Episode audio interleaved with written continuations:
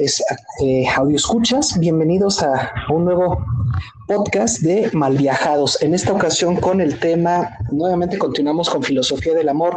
Ahora vamos a hablar de una especie de amor muy, muy interesante, no sé lo que opinas tú, Ian, este, este amor que mata o el amor para la muerte o el amor trascendental. Pero antes de pasar al tema, quiero presentarles a nuestro compañero y colaborador del equipo de Malviajados, nuestro amigo Ian Caleb. Ian, ¿quieres presentarte, por favor, con nuestro público, contándonos más o menos cuántos años tienes, qué estás estudiando, de dónde eres? Adelante.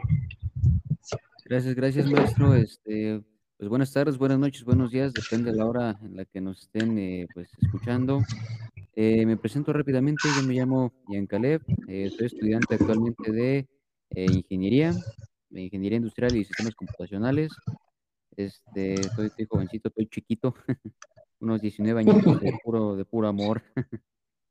Así es que pues, así debe de ser.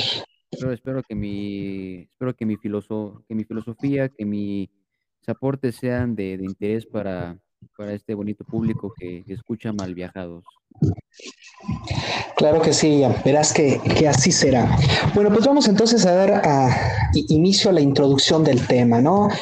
El, amor es un tema fundamental, es un tema que a todo mundo le interesa, que a todo mundo le importa.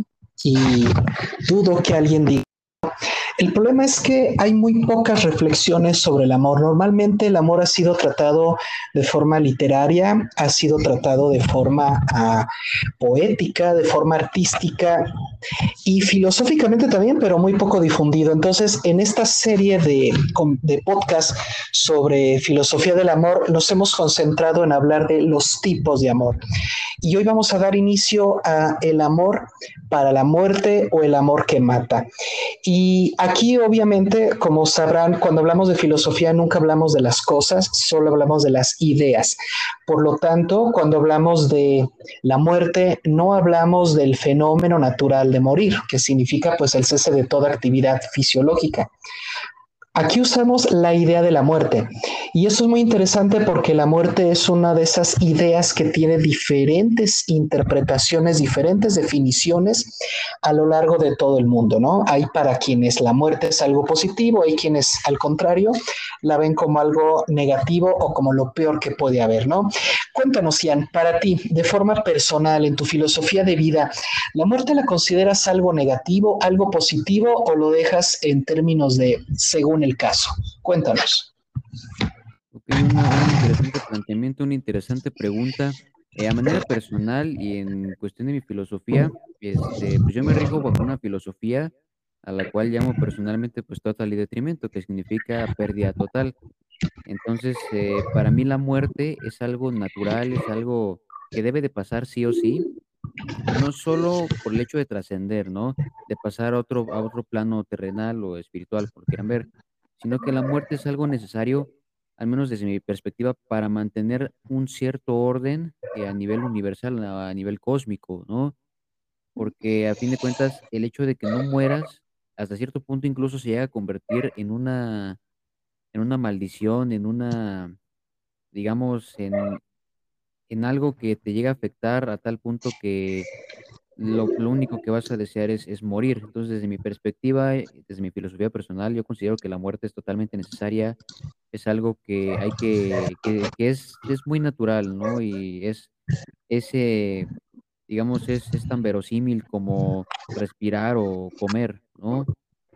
A fin de cuentas, eh, como dice la Biblia, como dicen algunas, este, algunos escritos, e incluso como dicen las leyes de la física, ¿no? Polvo eres y en polvo te convertirás, básicamente. Así es que la idea de la muerte, al menos yo la considero como algo que es, es 100% necesario, es 100% natural, y, y es importante recalcar que una cosa es, es morir, eh, como bien lo menciona, pues en este, este plano, ¿no? en este plano físico, ¿no? nos hacemos de toda actividad fisiológica, pero otra cosa es morir ya en otra cuestión más, este, un poquito más, digámoslo, pues más espiritual, más, este, más trascendental, ¿no? ¿A usted qué opina al respecto? Me llama mucho la atención dos cosas que manejaste. La primera es la cuestión de la trascendencia, que es fundamental en esta teoría. Vamos a hablar de ella más adelante. Eh, y la segunda sobre la cuestión de la muerte fisiológica, ¿no? O sea, como la cosa llamada muerte y no como la idea.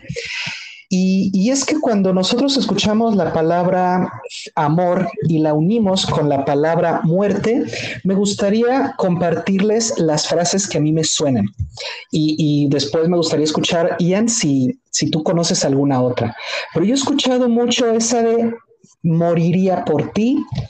He escuchado una que es que es muy, muy común, que es la de hasta que la muerte nos separe. También he escuchado otra que dice, eh, te amaré hasta la muerte y más allá. Ah, y qué otra, bueno, creo que con esas son las básicas, son las que recuerdo. No sé si se me está escapando alguna que tú conozcas, donde se relacione eh, la idea del amor y la idea de la muerte. ¿Ubicas alguna otra? Eh, ahorita no se me viene una como tal a la mente, pero efectivamente las que menciona yo creo que son las más comunes, ¿no? La de te amaría hasta la muerte, yo moriría por ti, lo daría todo por ti. Yo creo que son de las más comunes y de hecho unas de las frases que, a pesar de, y esto es, esto es bien interesante porque lo, lo analicé hace un tiempo, de que a pesar de que son las más comunes, son de las menos entendidas, son de las menos comprendidas.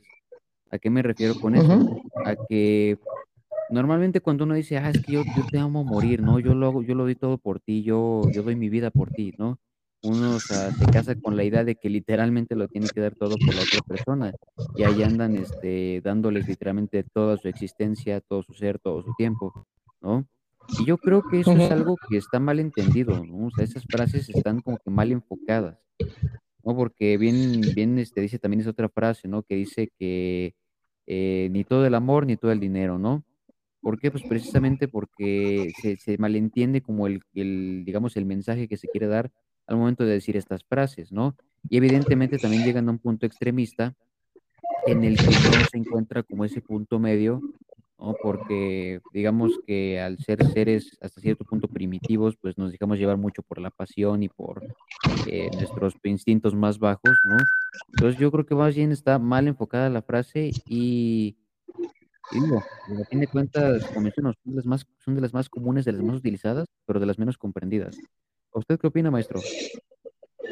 Coincido contigo y no es la única, este, no son las únicas palabras o las únicas ideas malentendidas, ¿no? Por ejemplo, yo encuentro una contradicción entre la frase te amaré en esta vida y en la otra, porque ahí obviamente no nos vamos a meter en, temas espirituales ni religiosos, cada quien e, es libre de creer si hay o no otra vida. Aquí lo importante es analizar que la persona que lo dice, al menos si le creemos, ¿no? Él está confiando en que hay otra vida. Lo que me llama la atención es la contradicción de los que sí se dedican a las cuestiones espirituales, que es la religión, la iglesia que dice hasta que la muerte los separe. A ver, entonces aquí yo tengo una duda.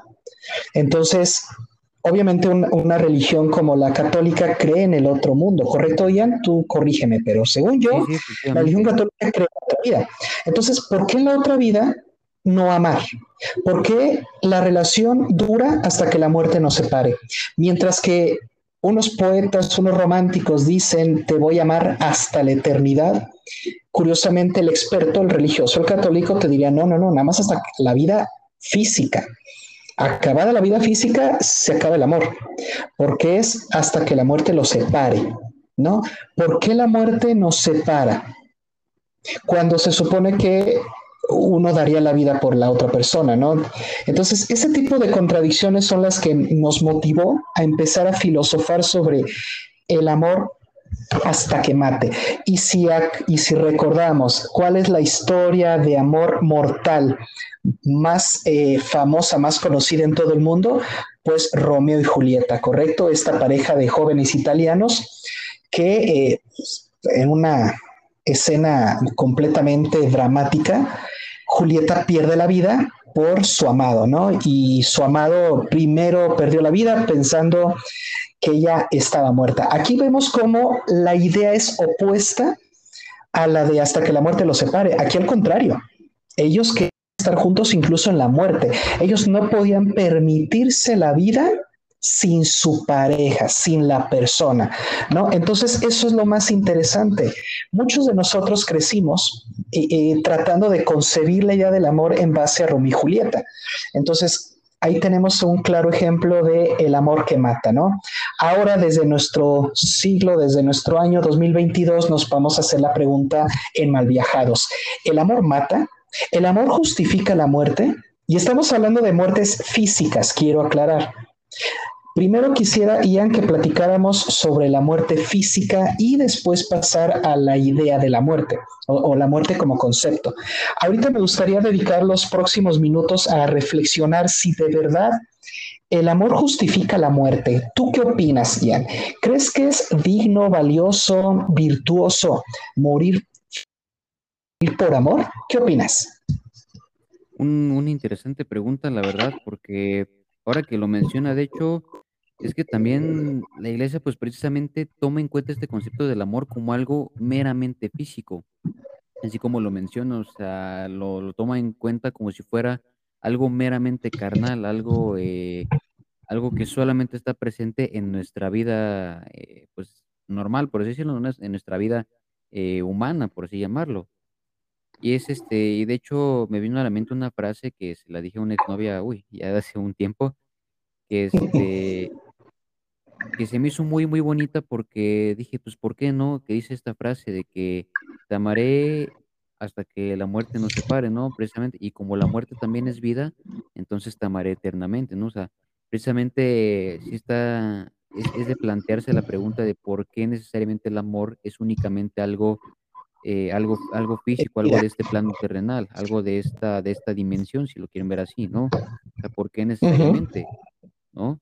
Entonces, eh, el, amor justifique la muerte. La verdad, no creo que lo justifique. ¿Por qué? Porque bien, eh, de hecho, estoy en contra de la justificación, ¿no? Lo que haces, lo hiciste y punto, ¿no? No hay una justificación como tal, ¿no? Porque a fin de cuentas, eh, como dijo alguna vez este, este Hans Kelsen, eh, no tenemos un concepto de lo que es bueno o lo malo, ¿no? No tenemos un concepto de lo que es correcto y de lo que es incorrecto. Por lo tanto, yo no creo que el amor justifique, eh, bueno, yo creo y no creo y tampoco pienso que el amor justifique precisamente la muerte. Porque a fin de cuentas, morir por amor, si bien puede parecer un acto noble, para mí se me hace un acto hasta cierto punto innecesario, ¿no? Porque cuántas veces no se ha escuchado eso de que la pareja lo único que quiere es que, pues precisamente el quien quedó vivo, no sé, supongamos que eh, muere la esposa o el esposo, ¿no? Lo, lo único que quieren es que vivan su vida en lo más normal, ¿sí? Y es algo que a veces se nos olvida, ¿no? Que precisamente si en verdad queremos amar, si en verdad entendemos esa cuestión de morir por amor o de entregarnos al amor completamente, también es, eh, y digo, esto es una frase también interesante que dice, si tú quieres honrar la memoria de una persona, si tú quieres, digamos, seguir manteniendo como ese amor, vive lo más normal que puedas. Así que esa cuestión de morir por amor, yo no creo que ni esté justificada y tampoco tiene razón de ser. Porque al menos yo personalmente, si llegara a morir o si mi pareja llegara a morir, trataría de vivir lo, bueno, si mi pareja muere, yo trataría de vivir lo mejor posible. Y si yo fuera el que estuviera en, riesgo de morir, le diría a mi pareja, tú vive tu vida. Porque precisamente, al menos en mi, en mi filosofía, en mi pensamiento, para mí eso es el amor. ¿no? Para mí, amar es eso, es, es aceptar la, la situación, es aceptar la consecuencia de un conjunto de actos que llevaron a tal siniestro y aceptarlos y seguir viviendo con ello. Ahora, eso es en cuestión de, aceptar la muerte, ¿no? Pero es muy diferente el matar por amor, eso sí lo quisiera separar. Porque cuando uno mata por amor, no es algo incluso estúpido, la verdad, con el perdón de la palabra, porque cuando tú matas por amor, solo matas por un deseo, matas por, un, por una cuestión banal y carnal, a fin de cuentas. Eh, es como lo estaba leyendo recientemente una de mis obras favoritas del Marqués de Sade, las 120 jornadas de Sodoma. A fin de cuentas, cuando tú matas precisamente por amor a una persona, realmente solo estás matando por un deseo que hay en tu interior, solo estás matando por querer eh, cumplir ese capricho que, tiene, ¿no? Y de hecho lo decimos en el conversatorio de la voluntad, ¿no? A fin de cuentas, se mataste precisamente porque tuviste esa fuerza de voluntad de decir, lo voy a hacer porque lo quiero tener, lo deseo tener, ¿no? ¿Qué opinión le merece? Aquí sí, ya nos vamos a separar, ya. Aquí sí ya, ya hay cosas en las que no coincidimos y eso es lo padre de Malviajados, ¿no? Que cada uno tenga la libertad de opinar. Mira, primero aquí todo tengo mis apuntes. Concepto de lo bueno que decías de Jensen. No, claro que tenemos concepto de lo bueno. Claro que existe y tenemos definiciones de lo bueno. Así que de entrada, no. ¿Por qué? Porque es como decir que no existe la idea de lo bueno. Claro que existe. Podremos estar de acuerdo o no. Eso sí, Podremos considerar que nos quedamos cortos, perfecto. Podemos considerar que se tiene que actualizar la idea, de acuerdo, pero de que la tenemos, la tenemos. Simplemente que tú estés conmigo participando ahorita es porque crees que es bueno, si no, no lo hubieras hecho. Así que claro que tenemos la idea de lo bueno. Pero no se trata de, en este podcast de hablar de lo bueno, lo dejamos para otra grabación. Segundo, lo de la justificación. Claro que se justifica. Hay una cosa que se llama explicar y otra que se llama justificar. La explicación únicamente te ayuda a entender las cosas, justificar te ayuda a aceptarlas, ¿correcto? Entonces, si tú te equivocas y me explicas tu error, yo lo voy a entender, pero quién sabe si lo justifique. Justificar es aceptarlo, ¿correcto? Entonces, por eso yo usé el término de si se justifica morir por amor, es decir, es algo que se comprende porque yo puedo entender lo que Romeo y Julieta hicieron, lo entiendo, ¿no? Él llegó, pensó que estaba muerta, tomó veneno, resulta que siempre no, ella se da cuenta que él está muerto y entonces se mata. Eso lo entendí. Ahora, justificarlo significaría que entonces yo estoy de acuerdo con lo que se hizo, lo acepto y hasta lo haría yo también. Y esa es la pregunta. Aquí tú mencionas que no estás a favor de morir por amor. Pero curiosamente, aquí ya vamos a meternos un poquito con el existencialismo, ¿no? El existencialismo, una de sus afirmaciones más radicales es que la vida no tiene sentido. La pregunta es, ¿la muerte lo tiene? La muerte tampoco tiene sentido en sí misma. Pero dar la vida por las personas que amas, sacrificar tu vida por la nación, sacrificar tu vida por los valores, por las virtudes, claro que sí. Recordemos a Sócrates. A Sócrates se le dio la oportunidad de irse, salir de la cárcel, y él prefirió morir por ser el mismo. Eso no es amor, Ian, es decir, no está dando la vida él por amor. Incluso cuando sus hijos lo visitan y están tristes, él le dice a sus alumnos, por favor, cuando mis hijos crezcan, quiero que también ellos sean filósofos y que estén dudando de todo y que sean casi, casi como yo. Y si no, ahí se los encargo, ¿no? Que les jalen las orejas. Eh, ¿Hubiera sido un acto cobarde para Sócrates aceptar la liberación a cambio de no volver a filosofar? ¿O podemos decir que él también es otro ejemplo de alguien que da la vida por amor? Suena muy dramático, pero hay muchísimos casos donde las personas por amor dan la vida. Vamos a hablar de cosas más reales, pero también dramáticas. ¿Cuántas mamás por amor a sus hijos sacrifican su vida eh, de mujer joven y soltera? ¿No? Hay algunas mujeres que no quieren renunciar a eso y tratan de llevar el equilibrio. Hay unas que rompen con el equilibrio y quieren seguir siendo las mismas a pesar de tener hijos. Pero quiero concentrarme en las mujeres que por amor a sus hijos literal dan su vida. ¿Acaso no se justifica? ¿Acaso dirías que están mal esas mujeres? Siguiente, sobre la cuestión del amor que mencionas, ¿no? Espero que tú también lleves ahí tus, tus apuntes para, para tu réplica. Sobre el amor y el deseo, a ver, tú estás partiendo de la idea que amar es desear. Y eso no lo hemos definido. El amor es una cosa, el deseo es otra. Entonces yo estoy de acuerdo con el Marqués de Sade en la cuestión del deseo, pero en la cuestión del amor, de hecho, no recuerdo que, el Marqués de Sade define el amor en ningún momento de sus, de sus libros y, he leído bastantitos de él.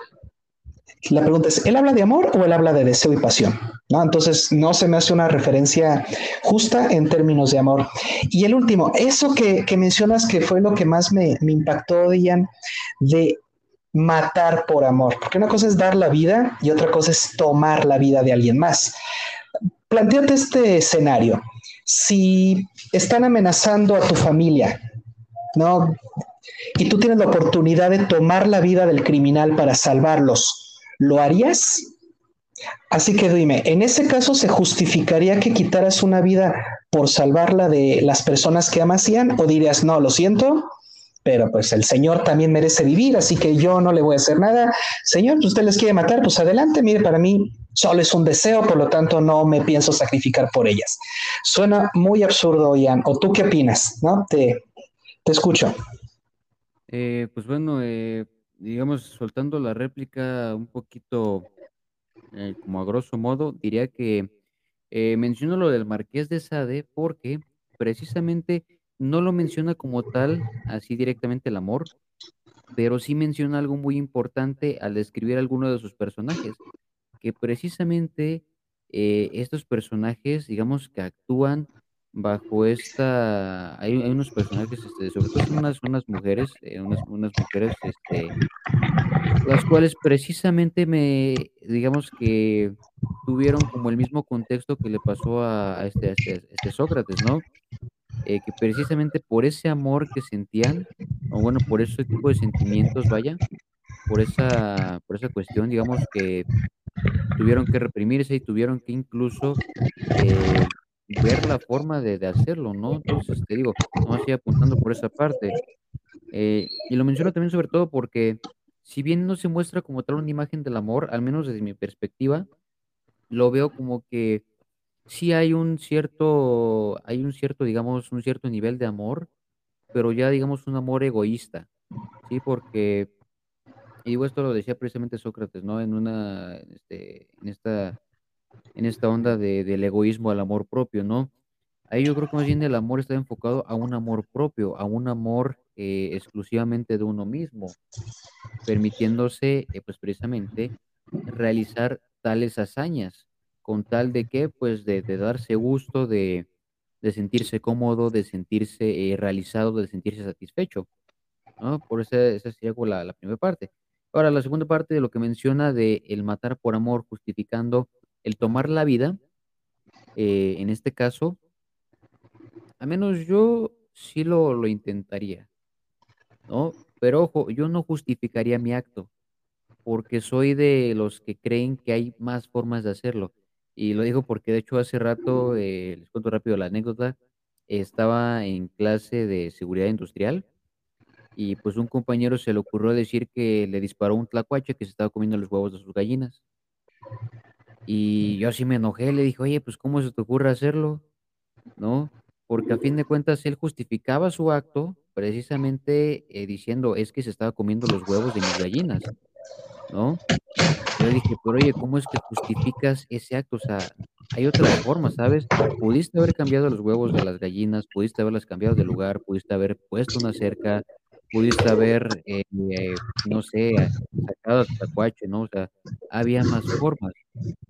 Por lo tanto, yo no justifico quitar la vida por amor, yo no justifico tomar esa vida, porque soy de los que creen que hay más formas de hacer, eh, de hacer las cosas, hay más formas de, de lograr los cometidos, hay más, eh, digamos que pues precisamente hay más, hay otro camino, vaya, que tomar, ¿no? Lo que mencionaba del existencialismo, es muy cierto, la verdad es que es súper cierto. En esta vida, nosotros los humanos, incluso me atrevería a decir, que somos los únicos seres vivientes, pensantes, que tenemos a fuerza sí o sí que tener un sentido para vivir. Porque a pesar de que tenemos una naturaleza, eh, pues que compartimos, por ejemplo, con los simios, eh, necesitamos ese sentido, necesitamos esa, esa motivación para vivir porque si no, nuestra vida como tal no tendría sentido, porque dices, ok, como, o sea, nazco, crezco, me reproduzco, muero y ya, ¿no? Para tener esa capacidad de pensamiento, empezamos a tener como esa, esa cuestión, ¿no? De empezar a darle ese sentido de vida. Entonces es ahí cuando viene eh, otra frase, ¿no? Muy, muy conocida del amor, de que es que tú le das sentido a mi vida. Es que sin ti mi vida no tiene sentido, ¿no? Porque a fin de cuentas nuestra vida se vuelve tan gris y tan vacía y sobre todo tan solitaria que necesitamos de ese, de ese amor, ¿no? Como bien lo mencionaba, Sócrates dijo, ¿sabes qué? Si no puedo filosofar, que es lo que amo y adoro, mátame, porque yo solo vivo para filosofar, vivo, respiro, como para filosofar. Y lo mismo quiero para mis hijos, ¿no? Así que, este, Y de hecho, quisiera lanzar esta pregunta, ¿no? Eh, ¿por qué, por qué tomar el amor como, como un, como un, digamos, como un empujón, como un motor de vida, ¿no? Porque digo, reitero, está esa famosa frase, ¿no? Y como esa hay muchas otras, de que indican que el amor precisamente es uno de los motores, y de hecho creo que alguna vez se lo pregunté, incluso llega a ser una de las fuerzas eh, que más imperan, que tienen mayor impacto en toda nuestra vida. Entonces quisiera lanzar esa pregunta. Eh, ahora sí que el amor realmente se tendría que ver también como una fuerza y no solamente, bueno, tendría que ver como una fuerza y como algo que le da sentido a la vida. Por supuesto que sí, por definición, amor, sentido y movimiento son sinónimos. ¿eh? La gente crea, la gente construye por amor. Muchos podrán decir, bueno, porque somos capaces, porque somos inteligentes. La inteligencia es la herramienta, pero lo que está detrás de ese uso de la herramienta es el amor. Mira, lo voy a decir así, lo opuesto del amor es la destrucción, el odio. Por definición, y los invito a que revisen las enciclopedias, odio significa querer que esa cosa que detesto no exista. O sea, lo opuesto al amor es literal el odio. Entonces, si el odio es la desaparición, el amor es la creación. Eh, en el banquete de, Platón, donde también aparece Sócrates, se menciona eso como una de las tesis, ¿no? El amor como la fuerza más grande, la fuerza que mueve. Incluso en ese banquete se postula que entonces el dios más poderoso ni siquiera sería Cronos o Zeus, ¿no? sería entonces Eros, el dios del amor, dado que el amor es realmente lo que crea y el odio es lo que destruye.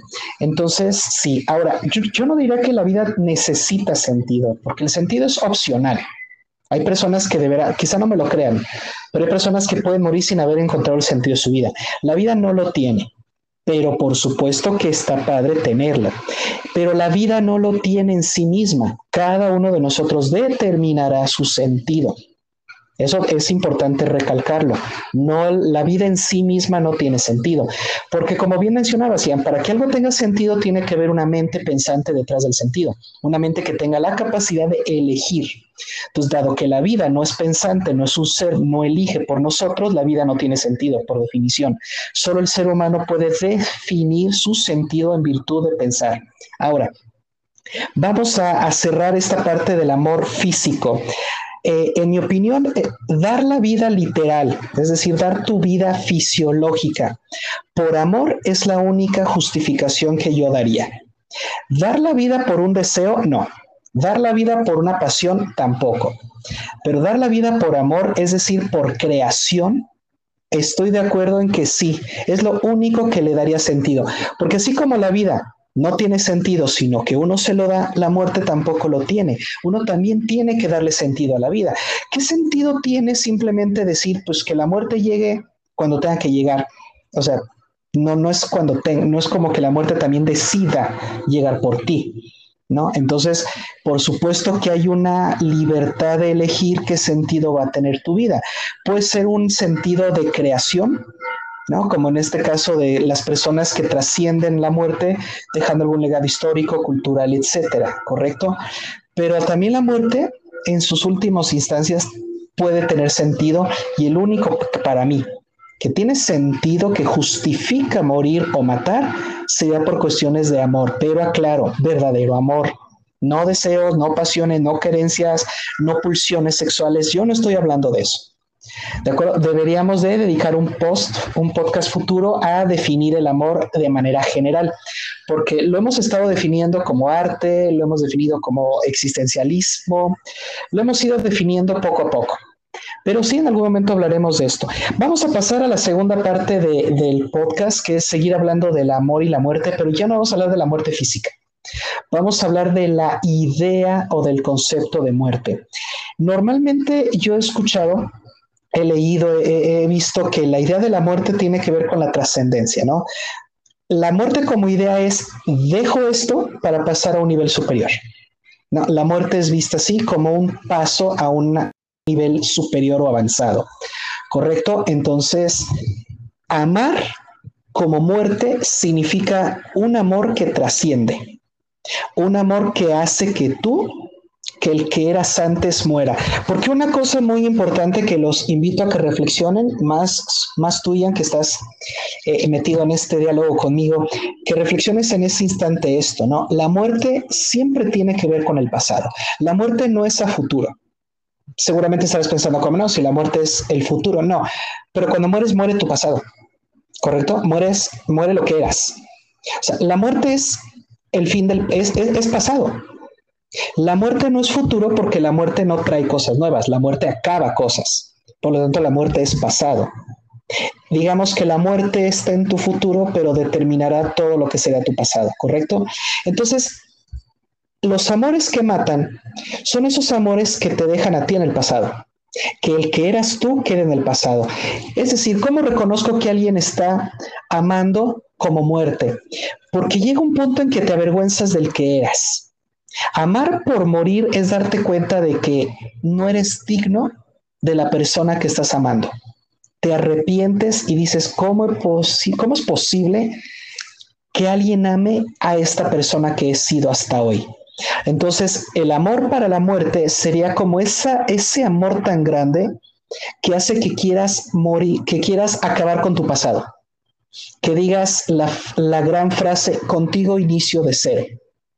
Voy a dejar atrás mis errores, voy a dejar atrás mis, a mis ex, voy a dejar atrás a mis amigos, voy a dejar a, a, mi familia. Hay personas que por amor han cambiado de trabajo, han cambiado de religión, han cambiado incluso de país. Esa es una especie de amor por la muerte, ¿no? Porque al momento que tú quemes de país y posiblemente no regreses, lo que estás haciendo es matar esa parte de ti. Eso ya quedó en el pasado. Quizás te, toque aprender un idioma nuevo, adaptarte a una cultura nueva, leer cosas diferentes, tratar con gente completamente distinta. Ya no puedes ser el que eras antes.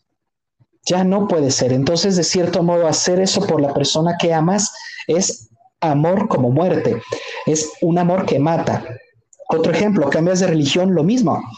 Eh, acabas con los ritos eh, religiosos que tenías antes, tu idea de la, de la, muerte, de la vida, del matrimonio, tienen que ser replanteados en la nueva religión. Entonces, ese es otro ejemplo de cómo por amor estás matando al religioso que eras, ¿no? Eh, a veces dejas a la, a la, familia, ¿no? Esa familia tóxica, esa familia que, que puede afectar tu relación, la dejas atrás. Esos amigos que nada más te causan problemas, que nada más se van metiendo en tu vida, pero no aportan, y tú te das cuenta que ponen en riesgo tu relación, y tú valoras que la relación que tienes vale más que esas amistades porque harás nuevas, eso es el amor como muerte, ¿no? En conclusión, el amor que mata es el amor que te ayuda a trascender a través del reconocimiento de tus errores, de tus fallas y de darte a ti mismo la oportunidad de iniciar de cero. En otras palabras, la persona que amas se vuelve únicamente la excusa. En realidad el amor que mata a quien beneficias a ti porque a ti es a quien te va a hacer trascender. Por eso para mí el amor que mata es de los más valiosos que existen. El auténtico amor que mata es el amor que acaba con lo que eras antes. Y acaba con lo que eras antes porque lo que eras antes merece morir para que nazca alguien nuevo. Hablabas hace rato de que para ti la muerte era necesaria para establecer un orden y un equilibrio. Claro, si de por sí así como cuántos somos en el planeta, sin la muerte ya no cabríamos, ¿correcto? Entonces, claro que la muerte es necesaria. Entonces, para que tú puedas establecer una relación nueva, tienes que replantarte, ¿debo de matar al que era antes para dar la oportunidad que nazca el nuevo ser para esta nueva relación? Para no extenderme demasiado y, robarle la, la, palabra a Ian. Ian, ¿qué opinas de esto? Ya, ya no hablemos del amor fisiológico, hablar del amor como dejar tu pasado atrás, matarlo.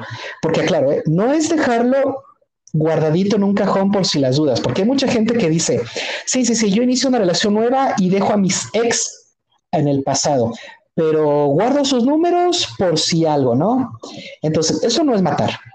O sea, cuando yo hablo del amor que mata es literal, dejar tu pasado atrás, reinventarte. ¿Qué opinas de esta, de, del amor que mata, Ian? Te escucho. Este, gracias por hacerme la palabra, maestro. Y la verdad es que sí comparto, comparto totalmente la idea, la, la comparto. De hecho, eh, algo que nos enseñan en, en, la ingeniería precisamente eh, es la famosa teoría general de sistemas, que plantea justamente eso. Que todos los sistemas, porque a fin de cuentas, eh, digo, estoy viéndolo un poquito más desde el punto de vista técnico, todo nuestro mundo es un sistema, todo el universo es un sistema. Y los sistemas tienen esa característica de que sí o sí, siempre, siempre tienen un, tienen un tiempo definido. Por lo tanto, llegan a su fin, pero no desaparecen, sino que dan, dan partida a que se cree otro sistema o otro subsistema. Correcto. Por lo que, a fin de cuentas, eh, y digo, también lo dice la ley de la conservación de la materia, ¿no? Nada se crea ni se destruye, solo se transforma. Entonces, desde ese punto, lo que podría, lo que podría eh, comentar en cierta parte es precisamente eso. Eh, nos asusta, digo, y me atrevería a decir que nos asusta a todos la muerte, tanto precisamente por, ese, por esa cuestión de que no entendemos ese concepto de la trascendencia, de que morimos muchas veces para servir a un bien mayor. Y esto, eh, digo, me voy un poquito a, la cultura, digamos, eh, euroasiática. Ellos tienen precisamente este concepto de la muerte, del amor por la muerte, eh, muy, muy, muy marcado, ¿no? De que prefieren mil veces morir, aceptan su muerte para dar partida a otro, digamos, para permitir que, que, la vida prosiga, ¿no? Y de hecho lo hemos visto mil veces en películas. Y de hecho, en una muy conocida y que creo que la mayoría ubica, eh, la de los Vengadores, ¿no? La de Avengers, eh, Infinity War y Endgame. Claramente lo dijo el, el titán Thanos, ¿no? Hay que tener un balance, hay que erradicar la, la vida para que ésta se pueda contener, ¿no? Por lo tanto, el amor a la muerte es además de algo muy valioso, algo súper importante, súper, súper importante, porque si no, la vida solo se descontrolaría, solo entraría en un caos eh, indefinido y lo único que provocaría es la misma destrucción de esos seres que permiten que el amor exista, ¿no? Porque la verdad es que digo, al menos eh, en lo personal, yo no creo que los animales como tal sientan un amor, así, digámoslo, un amor como tal, como concepto de amor, ¿no? Sí, correcto. Tienen ese, el instinto de supervivencia, ¿no? Más bien, los humanos lo solemos, es, bueno, lo suelen confundir eh, con, el, con un cierto concepto de amor, pero no, al menos personalmente no creo que sea un concepto de amor como tal. Así es correcto. Que, eh, nosotros, al ser seres pensantes, pues precisamente le damos este concepto de amor. Por lo tanto, eh, este amor por la muerte, la verdad es que es muy necesario, es lo, es lo, que, es lo que considero. Y también algo muy importante, y es que también tenemos que entender que nosotros vamos a trascender en medida de lo que nosotros dejemos en el plano físico. Explícome. Eh, se menciona muchas veces que si uno quiere trascender, tiene que dejar su huella, por así llamarlo, ¿no? Tiene que dejar algo por lo que sea recordado. Es así. Y esto eh, lo, lo, vemos muy claro, ¿no? Siempre te dicen, si tú quieres ser recordado, haz cosas buenas por las que te recuerden, ¿no? No hagas como tal cosas malas, sino que haz algo bueno por lo que te recuerden. Escribe libros, aporta nuevos, este, nuevos inventos, ¿no? Sí, aunque eh, hay personas que han trascendido por actos negativos. Ah, También sí, claro ejemplo, ¿no? Hitler, el más conocido, ¿no? Exacto, o sea, ser bueno no es la única forma de trascender. A lo mejor no suena muy bonito, pero también los actos negativos te hacen trascender. Mira, en pocas palabras, trasciendes si llegas a la historia. Si apareces en la historia, ya trascendiste. Si se habla de ti, trascendiste, ¿correcto? Si de plano no pasas a la historia, pues entonces no lograste la trascendencia. Entonces, si yo solo acotaría eso, ¿eh? no solo lo bueno te ayuda a trascender. De hecho, hay, hay ocasiones que la gente buena no trasciende lamentablemente no trasciende. ¿Por qué? Porque no pasa la historia.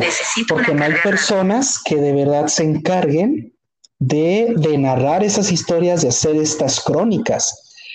Porque lamentablemente necesitamos de un otro que cuente nuestra historia. Si no hay un otro, también la trascendencia se acaba. No puedes tú trascender en solitario. No puedes. Necesitas de un otro para que te ayude a trascender contando tu historia. Cuando las personas hablen de ti, cuando las personas te recuerden, estás trascendiendo. Cuando definitivamente, ¿no? Me, gusta mucho que hagas referencias a, películas, sobre todo películas de este año o, de, o cercanas, porque es la idea de mal viajado, ¿no? Pensar desde nuestro hoy. A lo mejor habrá quienes no les guste, quizá prefieran que vayamos a los clásicos, pero a, Malviajado les gusta pensar desde hoy. Y, lo menciono porque también la película Coco de Disney habla de esto, ¿no? ¿Correcto? De esta idea de que no te olvides de los muertos porque entonces mueren definitivamente. Entonces, la idea de que el, el olvido mata, a eso me refería cuando decía que la muerte es el pasado. La muerte es acabar con algo que ya ocurrió. Entonces, ¿tú qué opinas, Ian, del amor como dejar el que eras antes para ser alguien mejor para tu pareja?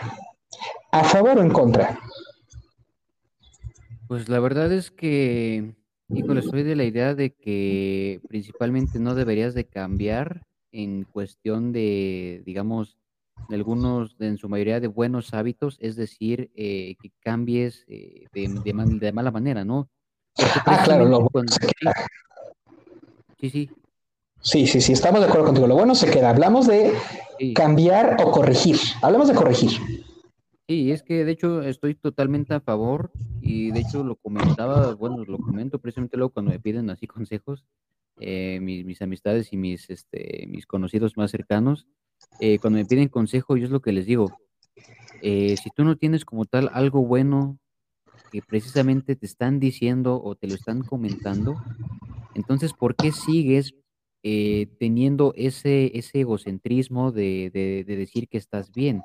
Si la gente que te rodea, si desconocidos, si todo, si medio mundo te lo está diciendo, debe ser por algo, ¿no? Y en cuestión de la pareja, yo también soy de la idea de que tu familia te conoce como su familiar, ¿no? Tus papás te conocen como, como, su, como tu hijo. Tus amigos te conocen como una como persona, ¿no? Te conocen como su brother, casi casi. Pero tu pareja te conoce como, como ser humano, te conoce como hombre, te conoce como mujer, ¿no? Te conoce como lo que eres verdaderamente. Porque aquí es bastante curioso que las parejas por lo general suelen sacar lo mejor y lo peor de nosotros. Ya sea por la confianza. Sí, sí. Entonces, eh, suelen sacar lo mejor o lo peor de nosotros, ya sea por la confianza, por eh, diferentes por otros diferentes factores, ¿no? Así que 100% estoy seguro de que ese, ese cambio eh, debe ser 100% necesario, ¿no? Porque a fin de cuentas, no estarías evolucionando, no estarías aprendiendo nada si no cambias. Y más si tienes alguien que te apoye en ese cambio, en ese proceso de entendimiento y de aceptación. Eh, lo podemos ver muy, muy, muy, muy claramente este, en esta, digamos, eh, precisamente en estas, en estas novelas, ¿no? Eh, en estas novelas, digamos, mexicanas, que se, se ven un poquito ridículas, pero la verdad es que tienen mucho sentido. Los personajes principalmente suelen cambiar, suelen dejar atrás su pasado para convertirse en algo nuevo. Cambian su mentalidad, cambian su forma de ser, ¿no? Y creo que es algo bueno que se le rescata a esas novelas, que precisamente muestran este, esta muerte de quienes eran antes, por una buena causa. ¿Qué lo detona? ¿Por qué lo hacen? ¿Por amor? Pues, exactamente, o sea, al menos yo pienso que lo hacen por amor, porque o sea, y, de hecho lo dicen, ¿no? Así de que es que yo cambié porque te amo, ¿no?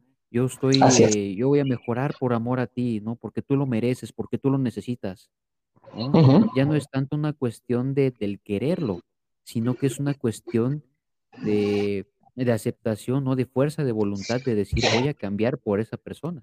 Eso que dices es bien importante. Eh, es decir, no hay una elección. Y, no lo mencioné hace rato y creo que es importante, Ian. Así como la muerte física muchas veces llega de forma natural, ¿no? Es decir, pues simplemente llega un momento en el que nuestro cuerpo ya no, ya no puede mantenerse en este plano.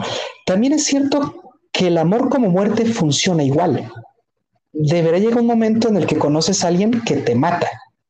Dices, es que no sé qué pasó.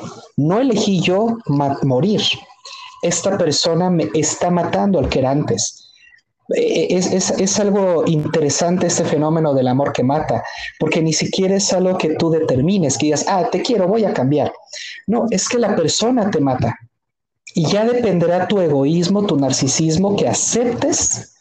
O si te amas más a ti mismo, pues entonces dirás, no, no, no, te amaré mucho, pero no pienso cambiar. Ah, bueno.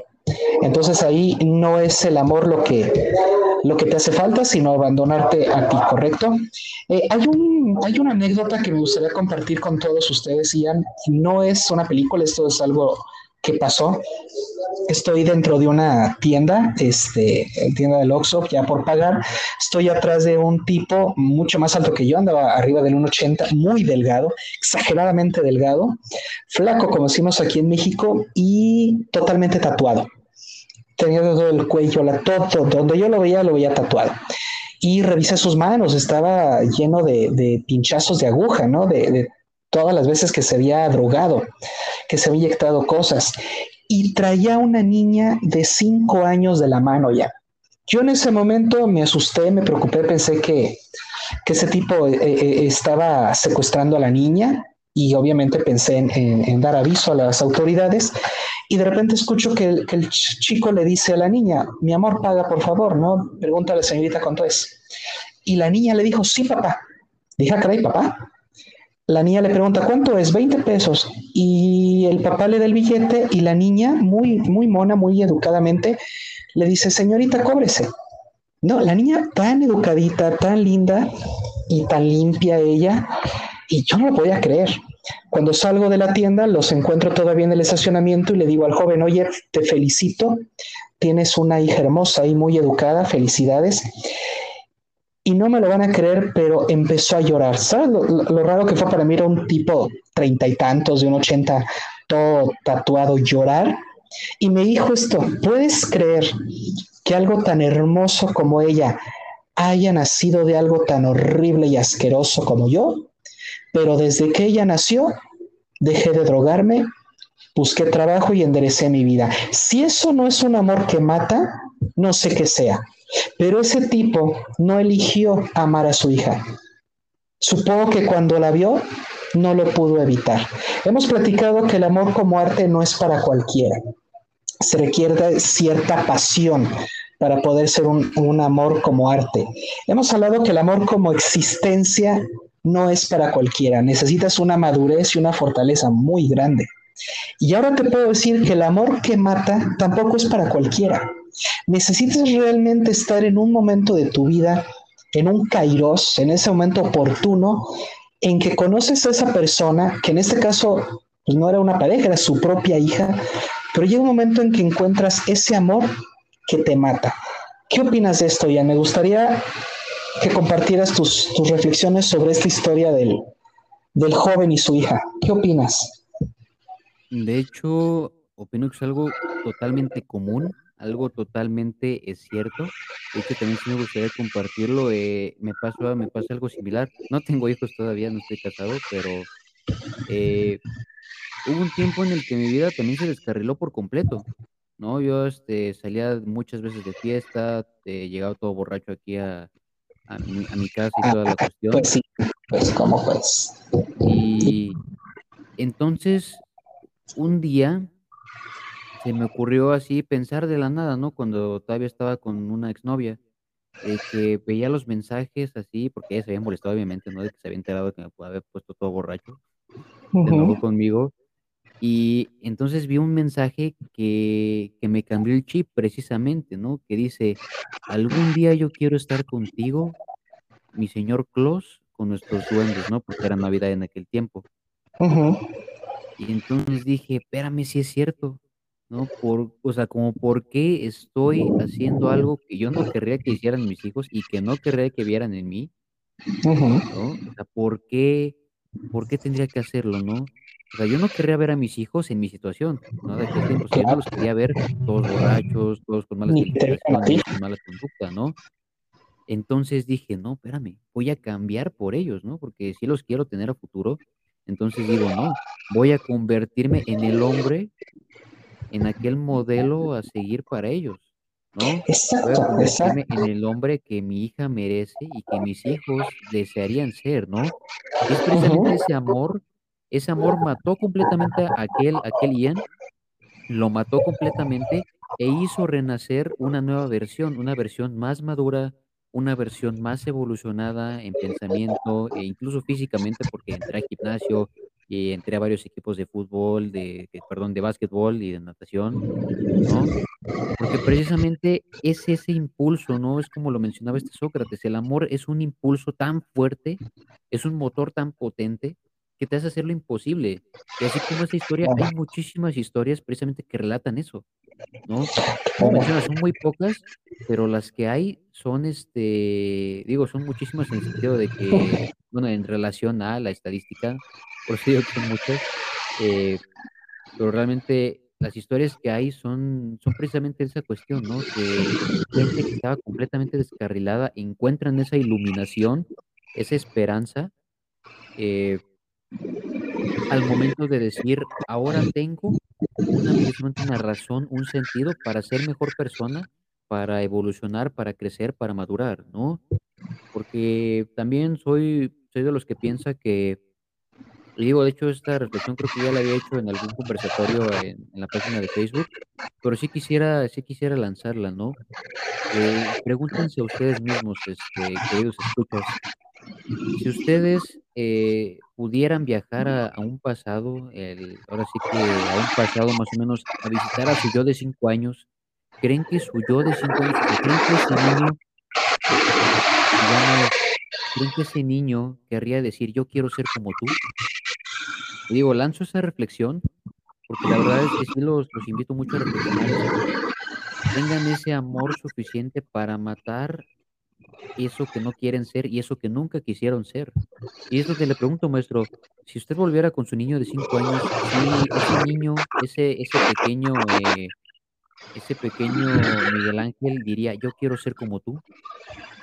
Claro, aunque se sorprendería, no es el que yo quería ser, pero sí, de hecho, no necesito viajar al pasado, ¿no? Yo desde este momento me siento en el mejor momento de mi vida, ¿no? Sin darme cuenta, sin planearlo, porque como te digo, el amor que, mata ni siquiera lo ves venir, simplemente se aparece, ¿no? Eh, a ti se te apareció y como a muchas personas se les llega a mostrar. Por eso el amor que mata es fenomenológico, se nos aparece de la nada. Ahora, es importante aclarar que el amor está más allá del bien y el mal. El amor no es ni bueno ni malo. Puede ser bueno, puede ser malo. Puede ser correcto o puede ser incorrecto. ¿A qué me refiero? A que el amor que mata efectivamente trata de destruir el que eras antes. Lamentablemente no siempre lo hace para ser una mejor versión de ti. Hay casos donde las personas por amor han cambiado tanto que ya resultan ser desagradables.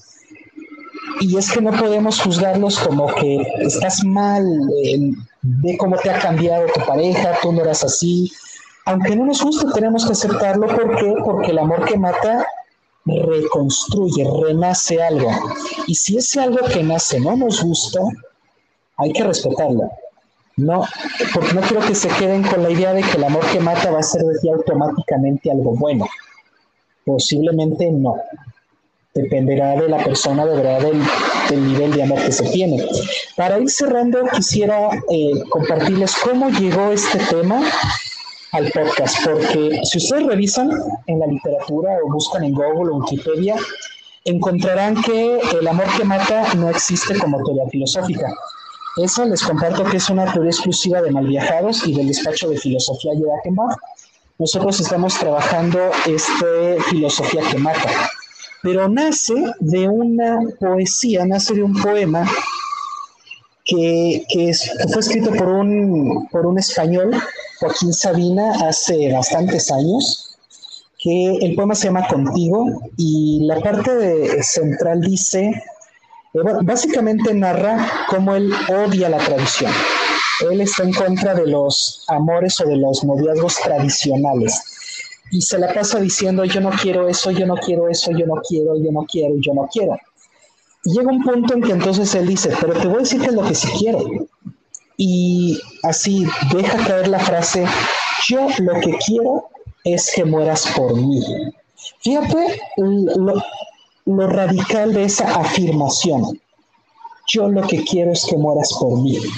Lamentablemente no he podido hablar con Sabina, créanme que es una de las cosas que me encantaría tener en, en mi anecdotario, poder conversar con él, pero me gustaría preguntarle si lo entendí bien.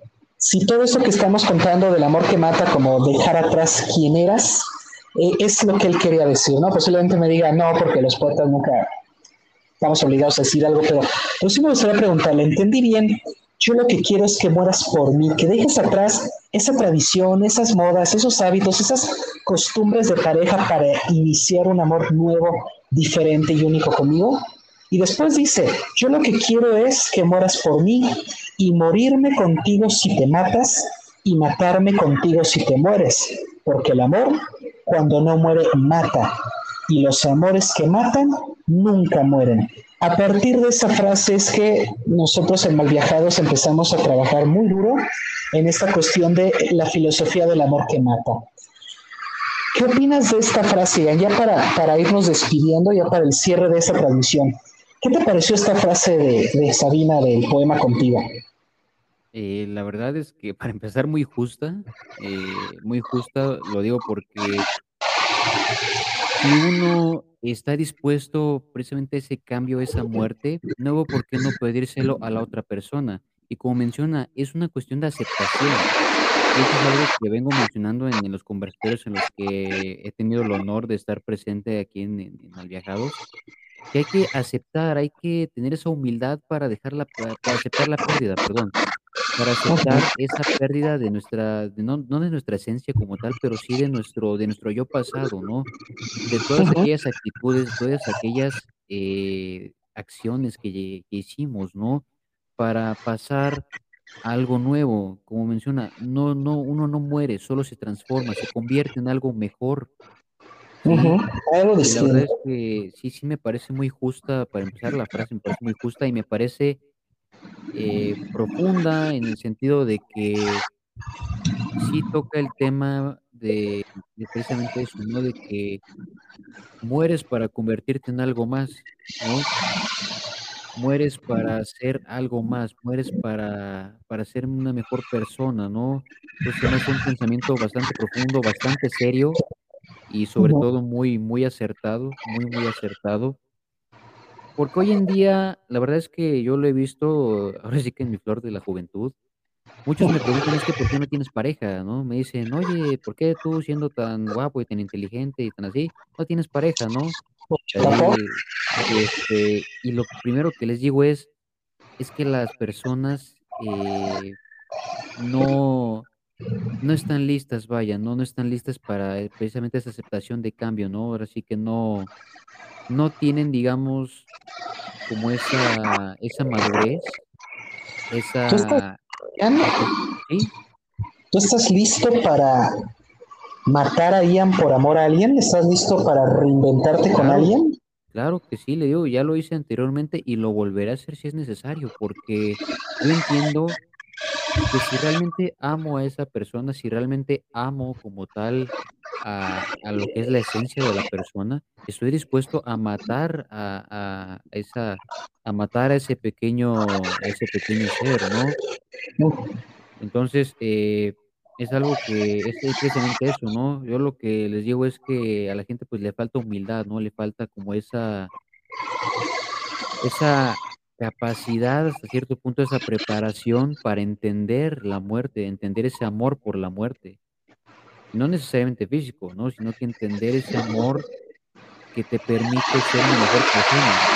Porque como bien mencionábamos en el, en el, en el, episodio de la es muy fácil quedarnos estáticos por estabilidad, por seguridad.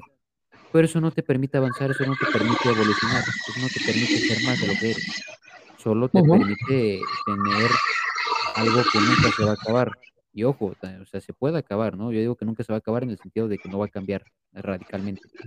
Entonces, eh, estoy completamente de acuerdo con lo que menciona el, autor, estoy completamente de acuerdo. Y agregaría también, eh, insisto, la, la humildad. Entender esa, bueno, tener esa humildad para aceptar la muerte, ¿no? Para aceptar esa, esa, ese amor por la muerte, para aceptar esa pérdida. Sí, porque hay, un egoísmo enorme cuando hay una falta de humildad. No, nos cuesta tanto cambiar, cuesta, cuesta cambiar el ego, porque lo he visto con conocidos y con amigos, que le tienen esa tanta falta de humildad, pues yo no cambiar. Si ella quiere cambiar, que cambie por mí, no, si esa persona quiere cambiar, que cambie por mí, pero yo no voy a cambiar. ¿Por qué? Porque yo estoy bien, porque yo soy así, porque yo siempre fui así, punto. Entonces, ya para finalizar y como conclusión, diría que hay que, hay que, hay que aceptar la humildad, ¿no? Y hay que aceptar eh, esta cuestión de, de- del amor por la muerte, ¿no? No siempre vamos a existir en este plano terrenal, no siempre vamos a trascender, como bien lo mencionaba, y no siempre vamos a tener, digamos, no siempre vamos a estar en donde queremos. La vida Así nos va es. poniendo donde, donde lo necesitamos. Así que el hecho de notar eso que, que- eso que, eso que fuimos en un pasado es 100% necesario y es 100% algo natural, me atrevería a decir.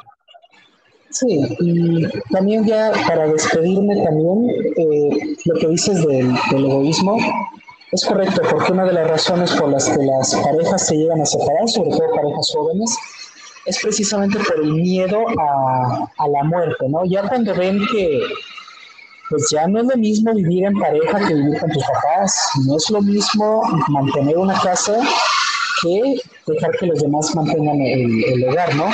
Entonces, muchos inmediatamente se asustan, su instinto de supervivencia les dice, regrésate, hombre, tan gusto que estábamos ahí, y muchos prefieren regresar y dejar la relación olvidada, porque precisamente da mucho miedo esto de, tendría que dejar lo que soy para estar con alguien más, y la respuesta es sí, lo estás, lo estás, eh, ¿estás dispuesto a hacerlo, sí o no? Y es ahí donde muchas veces el enemigo más grande del amor, pues es el miedo, ¿no? Como lo hemos platicado en otro, en otro podcast, ¿no? Y en el conversatorio del Instituto de Supervivencia. El amor solo es para los valientes. Y con esa conclusión cerramos este podcast. El amor que mata solo es para la gente valiente. Solo los valientes aman. Solo aquellos que estén dispuestos a dejar todo atrás para reinventarse de nuevo con esa persona que dicen amar.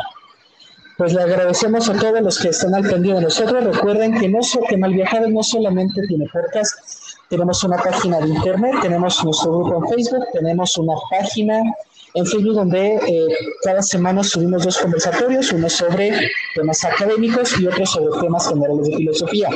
También esta es primicia, también Ian va a ser el primero en enterarse. Eh, estamos eh, a pocos días de sacar dos servicios más, productos nuevos en en Malviajados, uno es un pregúntale a, donde ustedes pueden mandarnos con el hashtag pregúntale a Filos a través de nuestras páginas de Facebook. Tú nos puedes mandar todas las preguntas existenciales, todas las preguntas filosóficas y nosotros en un podcast, en un conversatorio, vamos a dar eh, vamos a dedicarnos a contestar todas esas, esas preguntas que nos hagas llegar.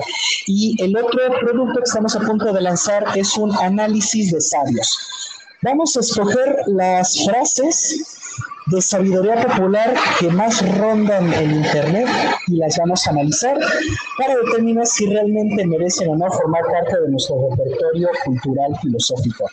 Así que no se pierdan nada porque Malviajado sigue creciendo. Recuerden que no pararemos hasta que filosofar se vuelva costumbre. Síguenos en todas nuestras redes sociales, en todos nuestros productos y a ver a dónde nos lleva el viaje. Ian, muchísimas gracias como siempre por tu participación, por tu colaboración y no se olviden de, de él porque nos va a estar acompañando frecuentemente. Así que nos vemos la próxima semana con otro podcast en Malviajados. Que tengan un excelente día y nos vemos. Ian, te dejo para que te despidas. Gracias, gracias, gracias, maestro. Y pues bueno, como bien dice el maestro, no se olviden de seguir las redes sociales de Malviajados. No se pierdan todo el contenido que suben. La verdad es que es muy bueno. Excelente, excelente. Por si quieren darse un baño de filosofía. Yo soy Jan Caleb. Me encantó estar aquí. Gracias por la invitación. Pues esperemos, esperemos que, que la filosofía que les comparto, que los pensamientos que les comparto sean de interés. Y pues si les pueden ayudar, que mejor, ¿no? Nos vemos. Muchísimas gracias por la invitación. Buena tarde. Hasta luego. Chao.